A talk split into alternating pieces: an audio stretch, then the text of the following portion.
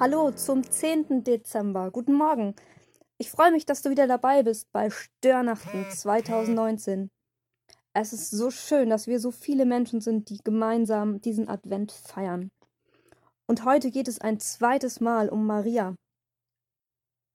Wenn du Lukas 1 aufschlägst, dann wirst du feststellen, dass Maria ihre Tante Elisabeth besucht.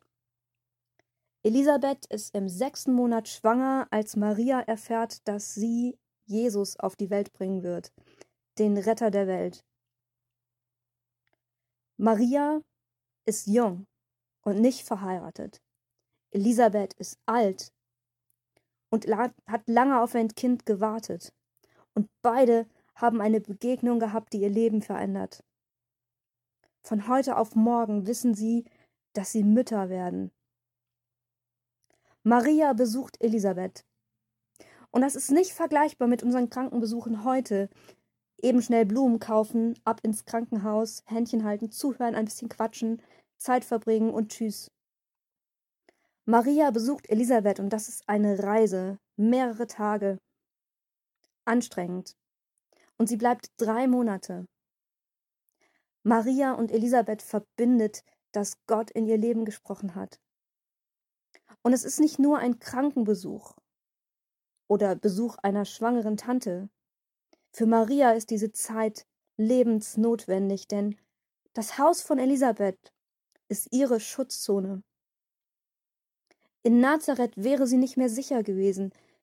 Mit jedem Tag wäre deutlich gewesen, sie ist nicht verheiratet, sie ist unwürdig, wenn sie schwanger ist, sie kann getötet werden für diese Schande. Aber bei Elisabeth, da ist sie sicher. Und der Ort, an dem sie Schutz sucht, ist der Ort, an dem sie selbst auch zum Segen für ihre Tante wird. Und ich stelle mir vor, wie sie, die Jüngere, der Älteren ein bisschen zur Hand geht, die Ältere, die nicht mehr so gut kann. Und wie die Ältere der Jüngeren Dinge über das Leben erklärt, wie sie zusammensitzen, Tee trinken, Frauengespräche führen, und wie einer dem anderen erzählt, wie hast du Gottes Stimme kennengelernt? Wie machst du das mit deinem Glauben im Alltag? Was erwartest du von deinem Kind? Was für eine Mutter möchtest du sein?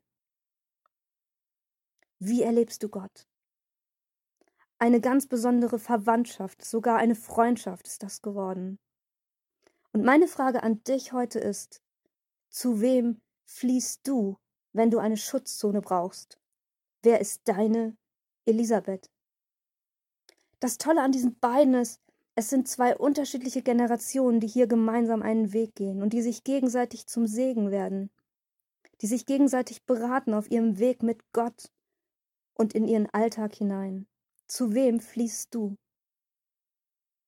Und du kannst dir sicher sein, wenn du an die Tür von jemandem klopfst, von dem du Hilfe erwartest und von dem du lernen möchtest, dann bist auch du für diese Person ein Segen. Denn wir lernen alle miteinander. Für mich ist die Geschichte zwischen Maria und Elisabeth ein echtes Vorbild, was Freundschaft zwischen den Generationen betrifft. Such dir Weggefährten, die weiter sind als du und die älter sind als du und mit denen du gemeinsam leben kannst und sei du für die Jüngeren jemand, der ihnen die Tür öffnet, wenn sie an deine Tür klopfen und deinen Rat brauchen. Und gemeinsam werdet ihr vielleicht einen Tee trinken oder beim Kaffeemacher sitzen oder gemeinsam kochen und ihr werdet darüber staunen und sagen, so hat Gott in meinem Leben geredet. Mach dir doch mal eine Liste, wen du im Advent jetzt besuchen kannst um miteinander zu lernen. Ich wünsche dir heute einen wunderschönen Tag unter dem Segen und dem Schutz unseres mächtigen Gottes. Und wir hören uns morgen.